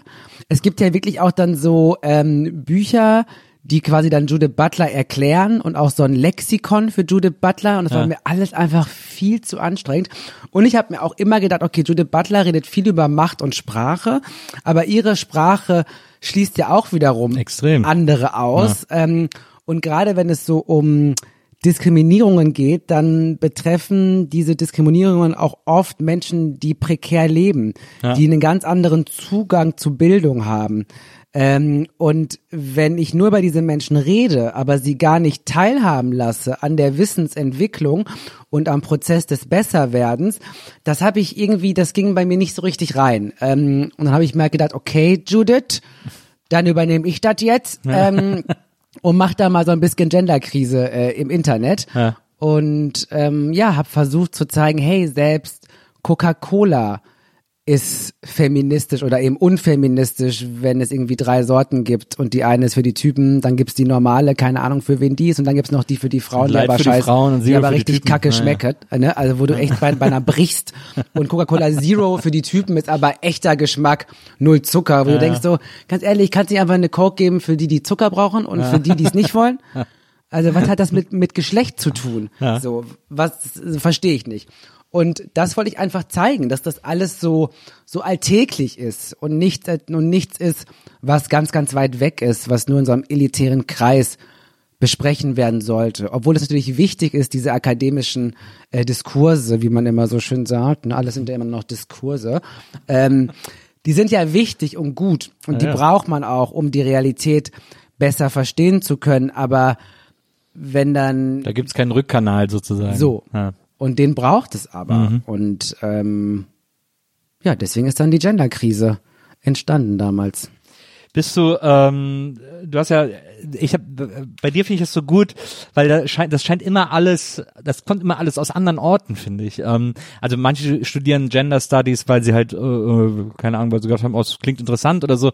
Bei dir kommt aber irgendwie auch so ein bisschen aus deiner Erzieherausbildung, mhm. äh, weil du da irgendwie dann gesehen hast, wie bescheuert, wie dämlich ähm, binär sozusagen äh, erzogen wird in Kitas.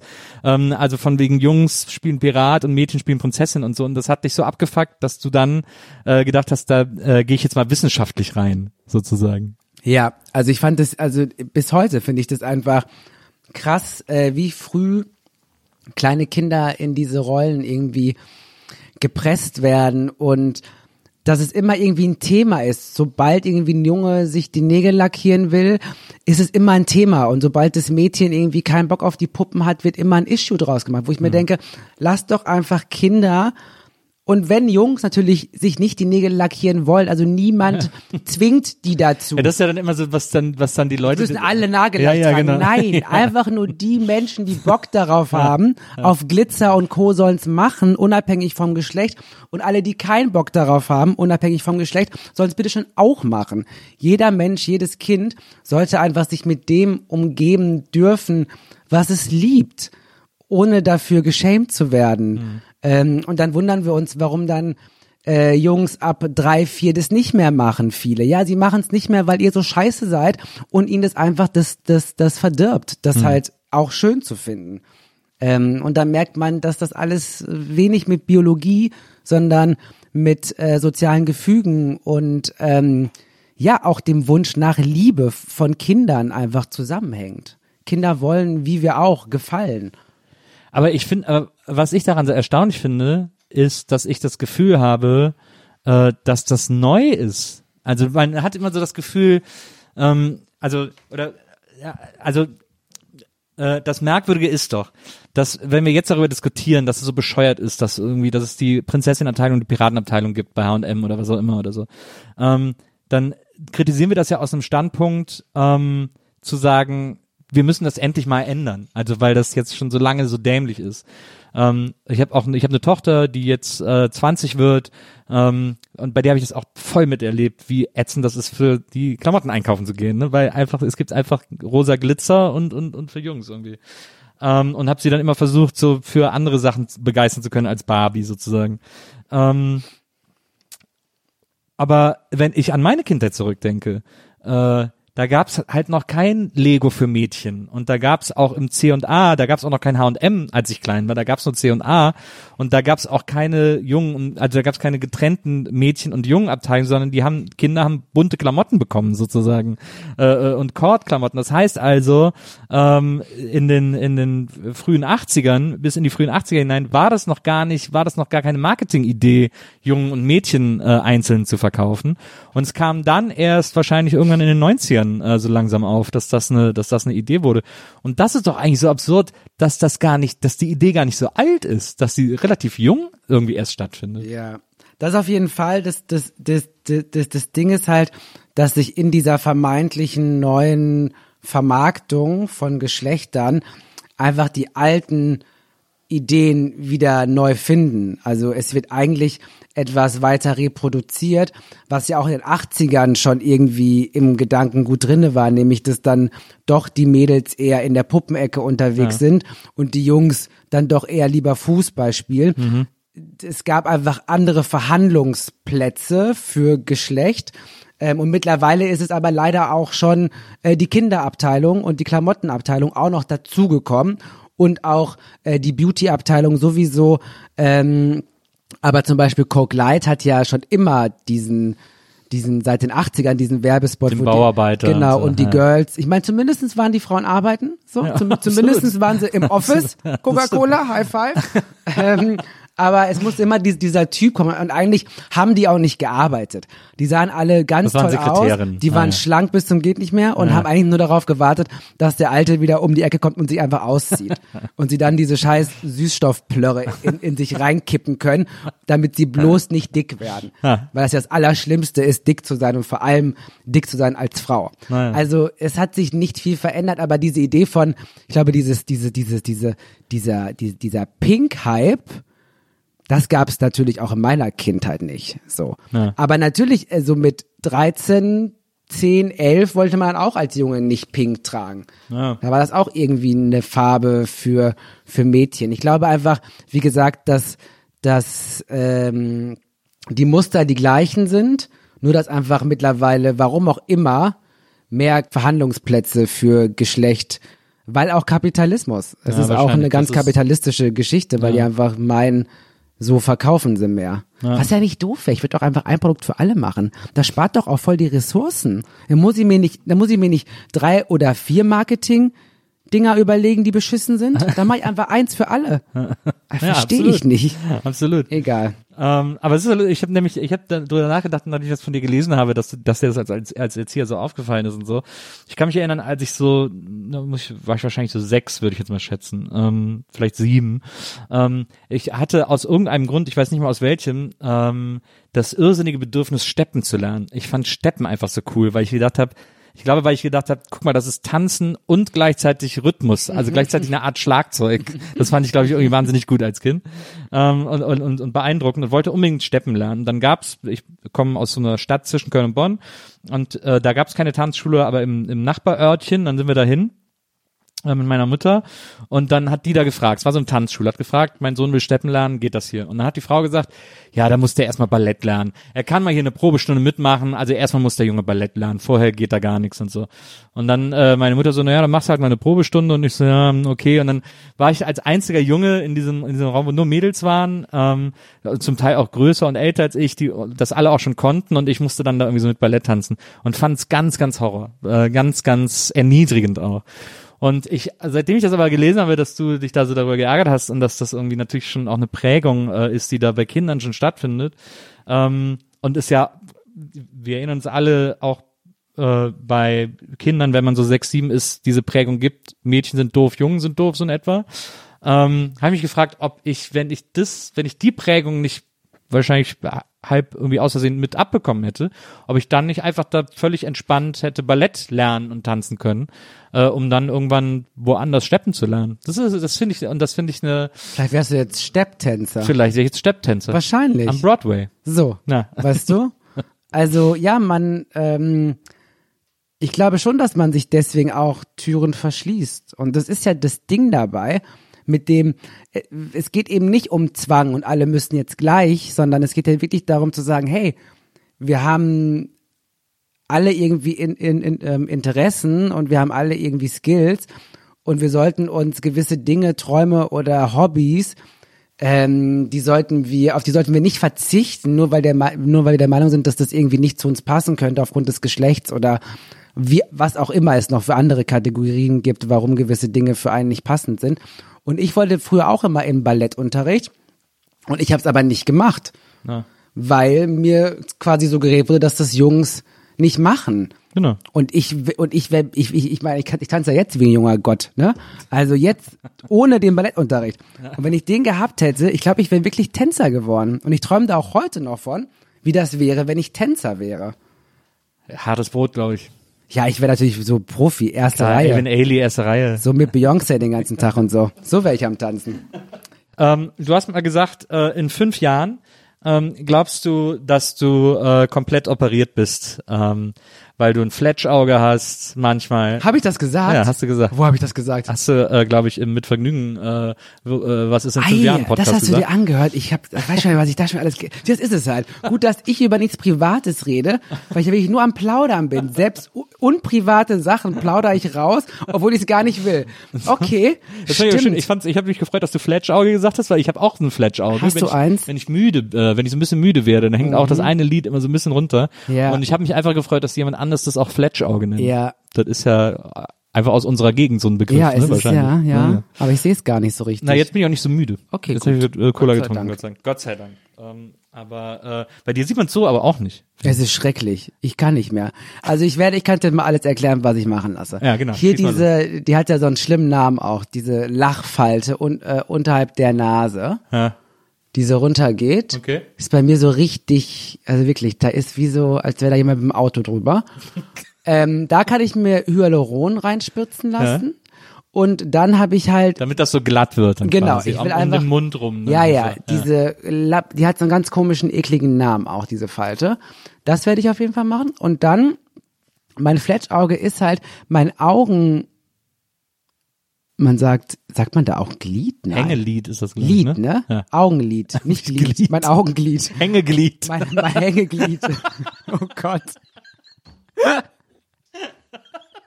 Ich lass mir mein Hängeglied richten. Ja, kommt auch noch dran. Nein, also, also, also mein, mein Augenlid, ist das, also so wie ein Lied oder was? Ein Lied, eine L-I-D wird das nur geschrieben. L-I-D. Ja. Gottes Willen, ich hätte be- besser in Deutsch Ich glaube, das heißt sowas wie Klappe. Ich glaube, das ist ein ähnliches Wort Ah, wie Okay, Klappe. dann meine Augenklappe. Nein, pass auf, ich habe hier halt wirklich viel überschüssige Haut. Ich zeig das dir jetzt mal. Okay. Siehst du das? Ja. Und Boah, das so muss, das muss alles weggelasert werden, denn auf Fotos, wirklich, das sieht schrecklich aus, Mama. Ich sehe aus, als wäre ich betrunken oder einfach, also schrecklich. Aber ich habe noch nie so ein Foto von dir gesehen, wo du, wo du Ja, schrecklich aussiehst. natürlich, weil ich auch alle, die so aussehen, Ja, natürlich ja. lösche. Ja, ja, aber, aber ist doch gut, wenn dann die guten, also sei doch froh, dass nicht alle Fotos so aussehen, sondern Ja, ja, aber wie wär's denn, wenn alle toll wären? Und ich nicht mehr so viel löschen muss? Ist Das hast schon richtig, hast eine Sehenscheidenentzündung vom Löschen, ne? Wirklich. Oder einfach durchdrehen und denke mir, so sehe ich aus, so sieht mich die Welt. Und ich denke mir aber jedes Mal, schau mal, wie pretty ich bin. Und dann gucke ich auf so ein Foto und denke mir so, wer ist das? Geh weg, du da. Verschwinde einfach aus meinem Augenglied. So, Aber gut, das ist dann, das wird dann gestrafft, oder was willst du? das wird dann? weggelasert. Naja. Das Wie, ist auch Haut, mit, wie Haut wird weggelegt? ja, das klingt ganz dramatisch, ist es aber gar nicht. Und das Gute ist, ist eigentlich auch, auch das, das Traurige daran, man braucht noch nicht mal eine richtige Narkose. Ich habe mich ja schon auf, auf die Narkose gefreut. Endlich mal wieder high für umsonst. ähm, aber das braucht es gar nicht mehr heutzutage. So, Wunder der ja. Schönheits-OPs sind natürlich auch nie umsonst. Das kommt dann leider auch noch dazu. Ja, ja, aber ich habe, also ich werde das natürlich über meinen Social Media Kanal machen. ah, verstehe. Raffiniert, mit so einem Düsseldorfer Arzt oder so. Mhm. Ja, ja, genau. Ich wurde auch schon mal gefragt, äh, ob ich für Bleaching, Ja. das, werde ich, das möchte ich nämlich auch noch machen. Also meine Zähne werden auch noch gebleached bald. Mhm. Ähm, und da wurde ich auch schon mal gefragt, Das, aber das habe ich dann nicht gemacht, weil ich dann dachte, nee, das passt irgendwie noch nicht so richtig. Mittlerweile denke ich mir, doch, doch, das passt schon. Aber so, ein, Prof, aber so ein professionelles Bleaching oder sowas, was so Second-Hand-Influencer auf Insta, die dann zu Hause sich so ein Schwarzlicht in den nein, Mund stecken. nein, nein, nein, nein, nein, Nee, nein, nee, nee, nee. Schon das volle Programm. Und, und am besten halt alles am selben Tag. Ja. Klar. So.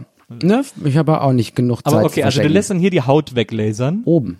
Hier. Hier. Ach so, okay, am, am Lid die, Au die Genau. Haut überm Ja. weglasern. Also glaube ich, dass das so ist. Ja, dann lässt du hier die Falten mit äh, Hyaluron aufspritzen. Hyaluron Hy- aufspritzen. Hyaluron, ne? Ja. Und dann und das und dann bist du Und fertig. dann noch oder? die Na äh, und dann noch die Nase einstellen und und und der wow, nee, nee, die bleibt. Und dann noch äh, die Zähne bleachen. und die Zähne bleachen. Mhm. Aber ist denn dann nicht die Gefahr, dass du irgendwann wie so eine Katzenfrau aussiehst? Mm, nein. Sagen die, aber es sind doch auch immer die, die sagen, ah nee, ich mach nur so ein bisschen und dann am Ende Nee, ich, ich glaube, es gibt schon Menschen, ähm, das darf man auch nicht unterschätzen, die das, für die ist das ja ein Schönheitsideal. Ja. Für mich ist es kein Schönheitsideal, so auszuschauen zum Beispiel. Ich möchte jetzt auch nicht plastikmäßig ausschauen, Ja. obwohl ich es total fein finde, wenn Menschen das für sich als Ideal nehmen. klar, ja, ja. Ich möchte einfach nur ein perfektes Gesicht haben und das habe ich, glaube ich, wenn ich das tue. Aber also ich finde, du bist ja schon sehr nah äh, am perfekten nah, Gesicht. Genau, Nils, du sagst es, nah an Perfektion. Aber mal gucken, aber nee, also es ist schon, das, oh Gott, ich knutsche immer das Mikro. Ich, ich finde es krass, dass du das gra- gerade sagst, weil ich habe wirklich vergessen, dass ich das in diesem Podcast erwähnt habe. Aber seit zwei Wochen spreche ich da auch in meinem Freund in den Kreis drüber. Und ich meine das, also ich werde das wirklich machen. Denn, ähm, aber ich, ich werde es auch zeigen, denn ich will nicht, dass Leute denken, dass man so einfach so ausschaut, so perfekt wie ich, sondern dass da halt, sondern dass da halt geholfen wurde. Ähm, und ich will mir aber auch die 5000 Euro sparen. Natürlich. Du hast äh, in der, ich glaube sogar in, der, in dem gleichen Ding auch äh, erzählt, dass du dich in fünf Jahren selber heiraten Ja. willst. Ja, daran kannst du dich erinnern. Ja, ja, genau. Ja, Ja, ja, das, ja, ja, das weiß ich noch. Das weiß ich, weil das wollte ich eigentlich schon mit 35 machen. Oh fuck. Das wollte ich eigentlich schon mit 25 plus machen. Upsi. Ähm, und ähm, hab's dann aber nicht gemacht. So, auch weil das, ich sag nicht, also okay, es war jetzt dieses Jahr, meine Güte, Tarek, reiß dich zusammen. Und in diesem Jahr war ja nicht, das war nicht der Moment für, für die großen Feiern. Absolut. Ähm, und ich träume wirklich davon, aber auch schon seit zehn Jahren, glaube ich, ungefähr, mir selbst das Ja-Wort zu geben. Ähm, weil ich das A, einen schönen Moment finde, wo andere Leute denken würden, an Egozentrik nicht zu übertreffen. Ja.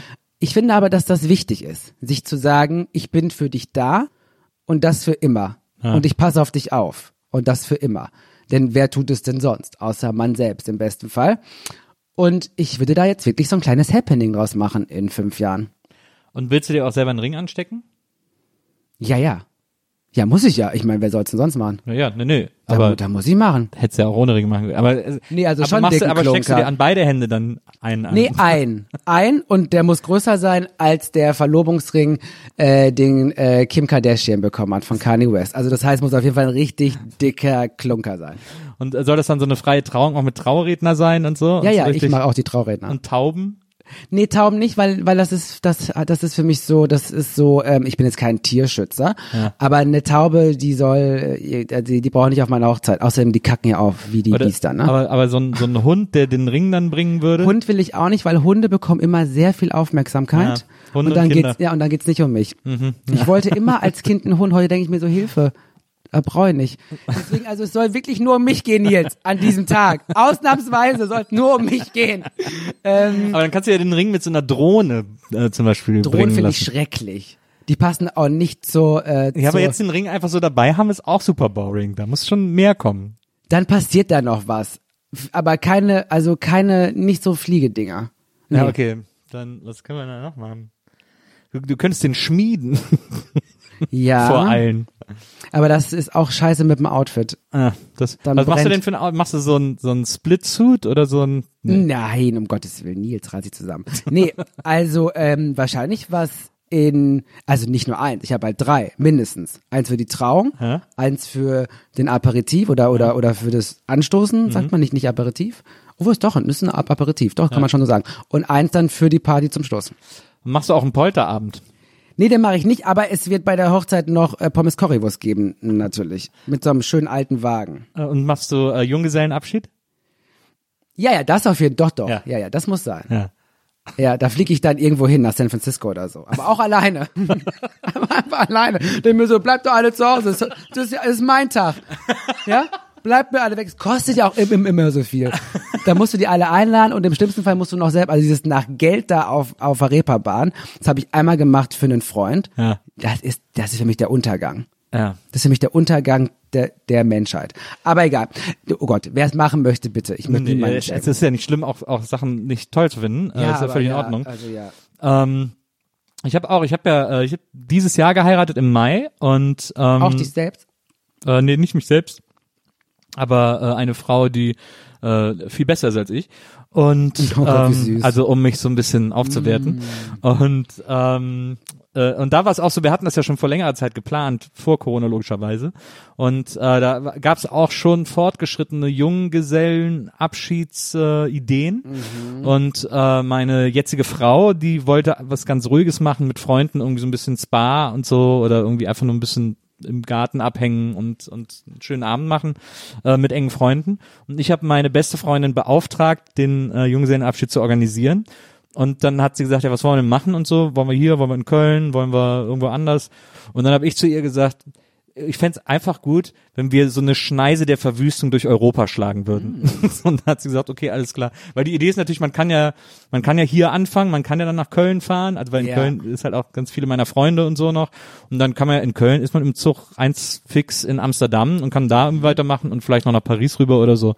Habt ihr Da kann das man- gemacht? Nee, weil dann Corona kam. Deswegen haben wir gar nichts gemacht. Ach, gar nichts. und deswegen steht das oh, noch aus. Gott. Das müssen wir auf jeden Fall noch nachholen. Ja, ist aber schwierig. Wieso? Ich hab die Hochzeit doch verheiratet ab- nicht mehr. Ja, ne? nee, das ist ja, weil sonst heißt das, du bist jetzt kein Jung, also wir, das funktioniert Ja, ja, aber wir nicht. haben auch keine offizielle Hochzeitsparty gehabt. Ist man dann überhaupt verheiratet? Ja, auf dem Papier hoffentlich. ja, auf dem Papier ja. So. Aber es ist ja noch Also keine, ich finde, tut mir leid. wir sind auch noch nicht kirchlich. äh, Wir Nee, nicht nee, kirchlich nee, es getraut. funktioniert auch nicht mehr. Also als äh, Junggesellenbeauftragter Deutschlands im Komitee der, der vereinsamten JunggesellInnen muss ich dir leider sagen, dass das nicht funktioniert, Nils. Was kann ich da, wie kriege ich da die Also Ausnahme? der Zug ist, es gibt keinen, der Zug ist abgefahren. aber ich muss doch da irgendwie einen Schein bei euch beantragen können. das geht leider nicht. Aber du kannst mich doch jetzt hier nicht so hängen lassen. Doch, Tarek. denn du hast den Fehler gemacht, nicht ich. Du hättest die Hochzeit verschieben müssen. Du kannst es leider nicht mehr machen. Ja, aber was, wie, aber kann ich es irgendwie Du umbranden? kannst dich scheiden lassen, ja, das würde funktionieren. Das ist, das ist ja ein, die einzige Möglichkeit, wäre eine saubere Scheidung. Grund, ich wollte einen Junggesellenabschied haben. Das ist doch super. Das stimmt, aber dann muss ich halt noch ein Jahr warten. Ja, mindestens. Ja. Hm. Können wir es irgendwie rebranden? Können wir es, irgendwie geht leider nicht, Nils. Ehegattenabschied, Ehegattenbegrüßung. Können wir es so vielleicht nennen? Nee, weil was willst du da begrüßen? Du bist ja schon mittendrin. Das Eheleben. Ja, aber die Idee ist ja durchzudrehen und sich noch einmal noch mal Vollgas zu geben, was ja auch so bescheuert ist, ist ne? völlig bescheuert. Als Aber wenn das- man dann jetzt gefangen Ja, in ja. der Ehe Ja. und man kann gar nicht mehr selber denken. Vielleicht ist, vielleicht kann man es ja so umwidmen, dass man sagt, dass ich jetzt erst besonders frei bin. Äh, seitdem ich äh, sozusagen geheiratet habe, weil wir auch eine offene Ehe leben und so. Und deswegen Mhm. kann das ja jetzt mein Schritt endlich in so eine Art Freiheit, die ich nie hatte, gewesen sein. Und dafür ist die Party dann äh, die Initiation. Ja, ich bin immer für Dekonstruktion, in dem Fall. ich fühl's nicht.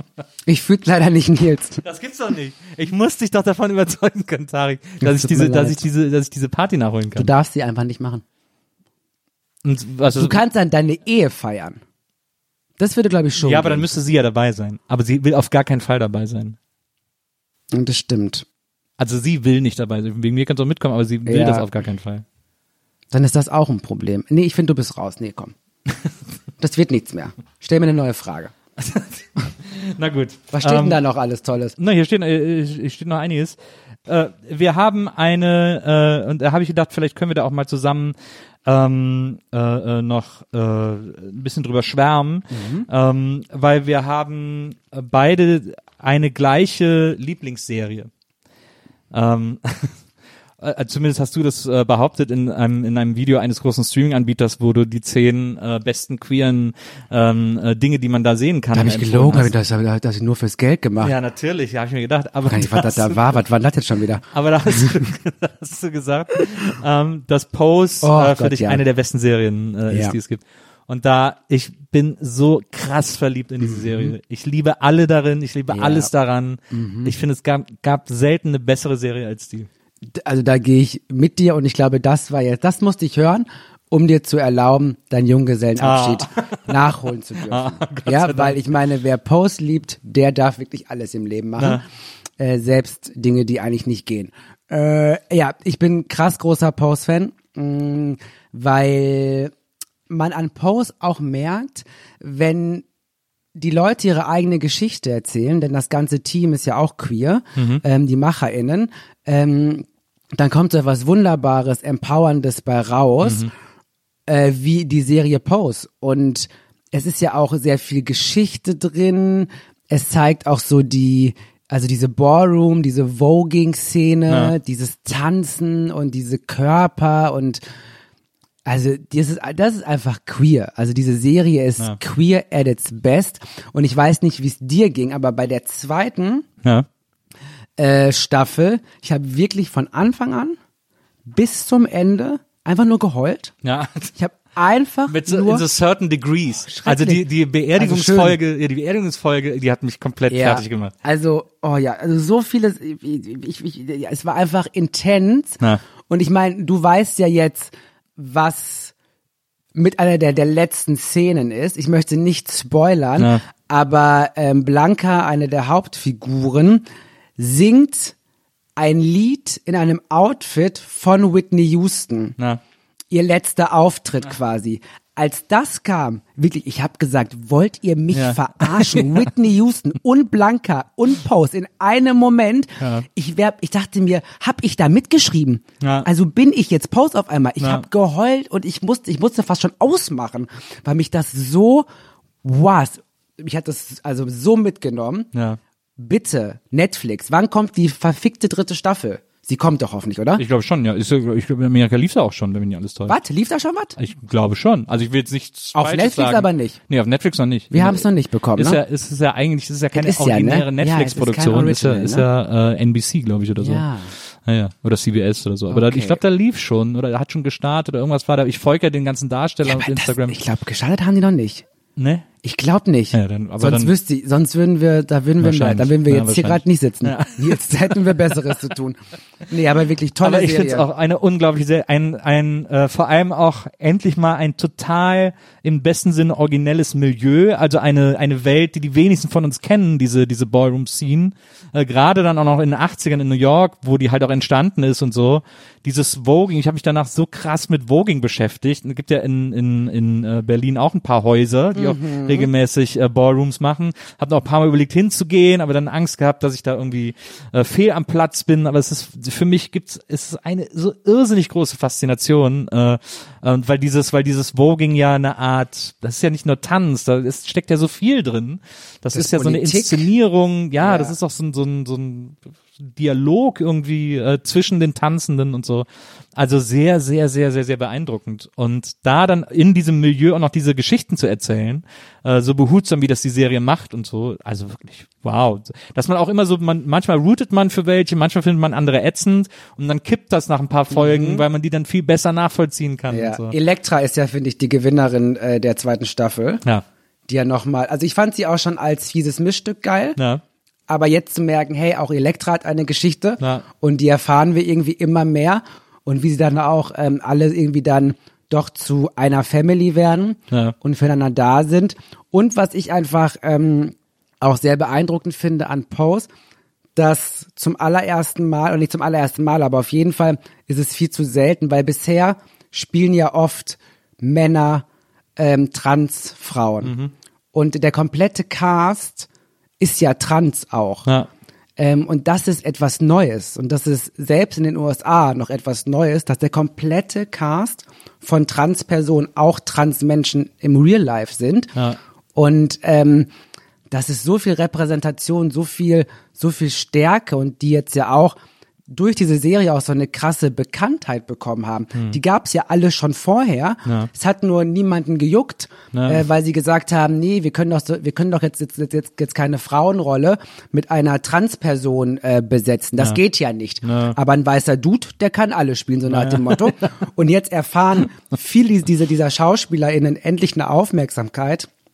Und das ist einfach nice. Ja, finde ich auch. Ich finde auch so, es gab ja früher immer so das Argument, auch wenn dann, wenn äh, Transrollen eben mit mit äh, äh, männlichen oder oder oder weiblichen Darstellern besetzt wurden, ähm, hieß es ja immer so, ja, ähm, die können halt super spielen. Aber Pose stellt halt so den Gegenbeweis und sagt so, ja, Total. was ist denn das für eine bescheuerte Argumentation? Es gibt auch Transpersonen, die tolle SchauspielerInnen sind, so wie das eben in dieser Serie ganz wunderbar zu sehen ist. Voll. Also, das äh, ähm, also die hat, hat so viel äh, Gutes getan, finde ich, und Gutes bewirkt und ist dabei aber auch eben nicht. Also man hat ja Angst, wenn man, wenn man sozusagen, wenn man die Serie auf dem Papier sieht, dann denkt man so, okay, jetzt versuchen sie wirklich alles gleichzeitig zu repräsentieren, so in etwa. Aber wenn man die dann sieht, dann ist die so fesselnd und aufregend Ja. und toll geschrieben. Also Ja, weil sie von, von den Menschen selbst gemacht Ja. wurde. Das, Ja. da, da, da, da kam kein Stefan oder Till Schweiger und hat sich gedacht, jetzt mache ich hier mal ein bisschen Wogen. Mache ich so ein bisschen von der Madonna, ein bisschen Wogen hier. Äh, sondern das ist halt aus der Community, für die Community und aber auch für alle anderen, Ja. weil sie lernen und solidarisch sich zeigen können und Empathie für verschiedene Lebensrealitäten ähm, aufzeigen. Und was ich einfach mit am spannendsten finde, ist auch diese Kritik auch an der ähm, Gay-Community, auch an weißen Gays, die ja schon seit der LGBTIQ-Bewegung immer sehr, sehr transfeindlich bis heute auch noch unterwegs sind und waren. Und das zeigt diese, äh, diese, diese Serie fast schon Doku-artig, nimmt sie uns auch damit und zeigt, ähm, wie ausschließend Ja, auch, auch da in dieser die Kneipe auch queere, immer. ja, Mhm. ja, selber, ich sage jetzt nicht queer, sondern auch die, die Gay-Community Mhm. gegenüber Transmenschen sind, aber auch gegenüber Transmenschen of Color und schwarzen Trans, Ja, ja. aus einer weißen ähm, Gay-Perspektive heraus. Mhm. I just love it. gibt's ja äh, gibt's ja leider auch äh, aus aus äh, in der in der lesbischen äh, Community diese ganze Turf-Bewegung und so ist ja auch Ja, äh, zum Beispiel. Ah Gott, ist das so bescheuert, diese, diese, äh, naja, die Menschen, ne? So sind die Menschen. Ähm, so sind sie leider. Außer wir. Außer wir beide. Wir beide. Und äh, Whitney. Wir beide und ja, Whitney ist ja leider auch nicht mehr. Aber ähm, äh, du trägst ihre Idee und ihren Geist weiter. Ähm, lieber Tarek, vielen, vielen Dank, dass du heute bei mir gewesen Ist schon bist. vorbei. Na, ist schon vorbei. Ach Mensch. Ich äh, könnte ja noch ewig mit dir sitzen, aber ähm, aber die Zeit ist rum. Ähm, ich finde das äh, ganz toll, mich mit dir zu unterhalten. Ich würde mir wünschen, dass wir das irgendwann mal, nochmal machen. Sehr gerne. Äh, und dass du nochmal vorbeikommst und wir noch ein bisschen weiter quatschen über alles Mögliche, äh, weil ich schon jetzt äh, das Gefühl habe, äh, deutlich schlauer aus diesem Gespräch zu gehen, als ich reingegangen bin. Das ähm, passiert eigentlich allen Menschen, die mich treffen. na, das denke ich mir. Ich muss noch eine ganz tolle Sache sagen, während ich hier noch die Krümmel auffresse. Ja. Mm, Ein bisschen Werbung machen. Denn meine liebe Freundin hat eine Testfile. Die ja auch hier war. Die war ja da. Ja. Ähm, und Hadi und ich, Ja. wir machen jetzt bald gemeinsame Sache. Und zwar einen Podcast Ja. machen wir zusammen. Ja. Ich darf den Namen noch nicht verraten. Aber, aber der steht doch im Internet, der Name. Ich habe ihn doch sogar gelesen. ist es schon offiziell oder was? Ich weiß nicht, ob es offiziell. Ich meine, die Sendung hier kommt sowieso raus, wenn der Podcast wahrscheinlich schon Ach, läuft. dann sagen wir es doch. Tratsch und Tacheles. Der heißt Tratsch und Tacheles mit Tesfai und Tesfu. Aber wieso darfst du den Namen nicht sagen, Ich wenn ich den sogar ja- im Internet lesen kann? Ach so, ich, da, ich weiß gar nicht mehr, was ich da schon wieder unterschrieben habe. Ja, okay. Also Ähm, erzähl mal, was macht ihr? Äh, was, äh, Also ist- Testfile, tolle, tolle Ah, Kollegin, toll. Mhm. wahnsinnig tolle Frau, super Moderatorin. Total. Ähm, also nicht so gut wie ich, aber es reicht, Hadi, es reicht, um mit mir zusammenarbeiten zu können. Ähm, nee, also pass auf, Tratsch und Tacheles mit Tesfai und Tesfu, ich meine, der Titel ist ja schon Ja, der Melodie, Titel ist ne? sehr gut.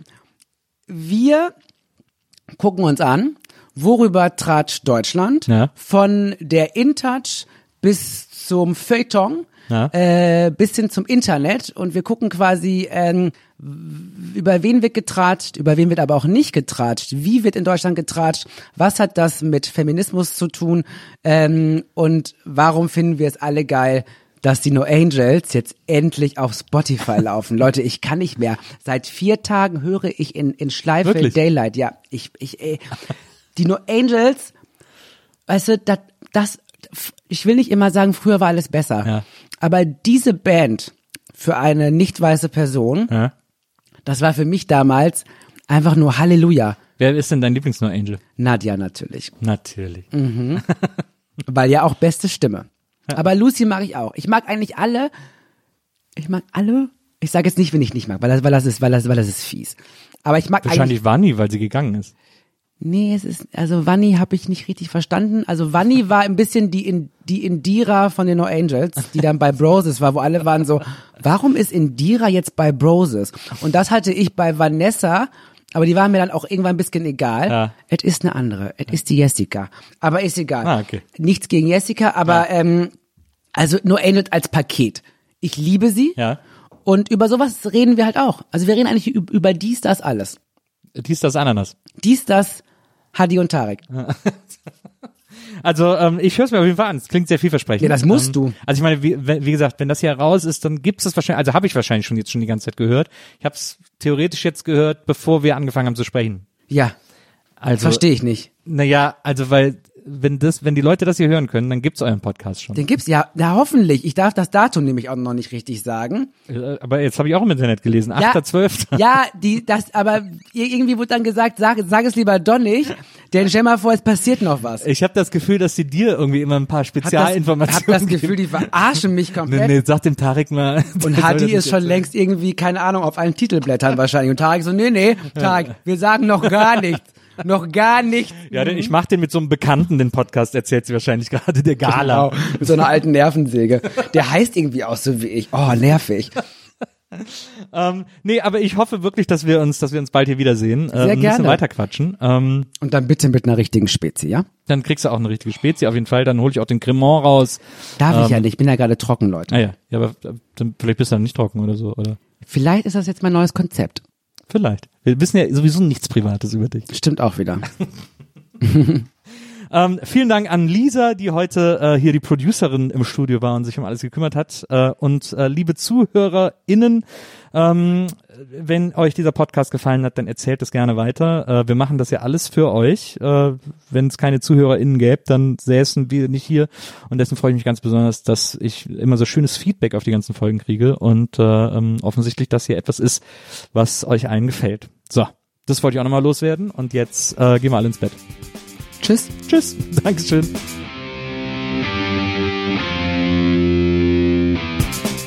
Die Nils Bokeberg Erfahrung. Von und mit Nils Bokeberg.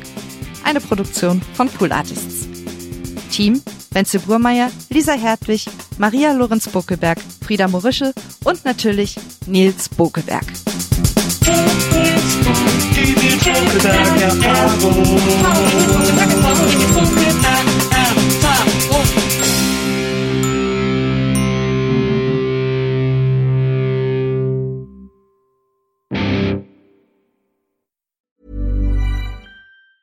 Even when we're on a budget, we still deserve nice things.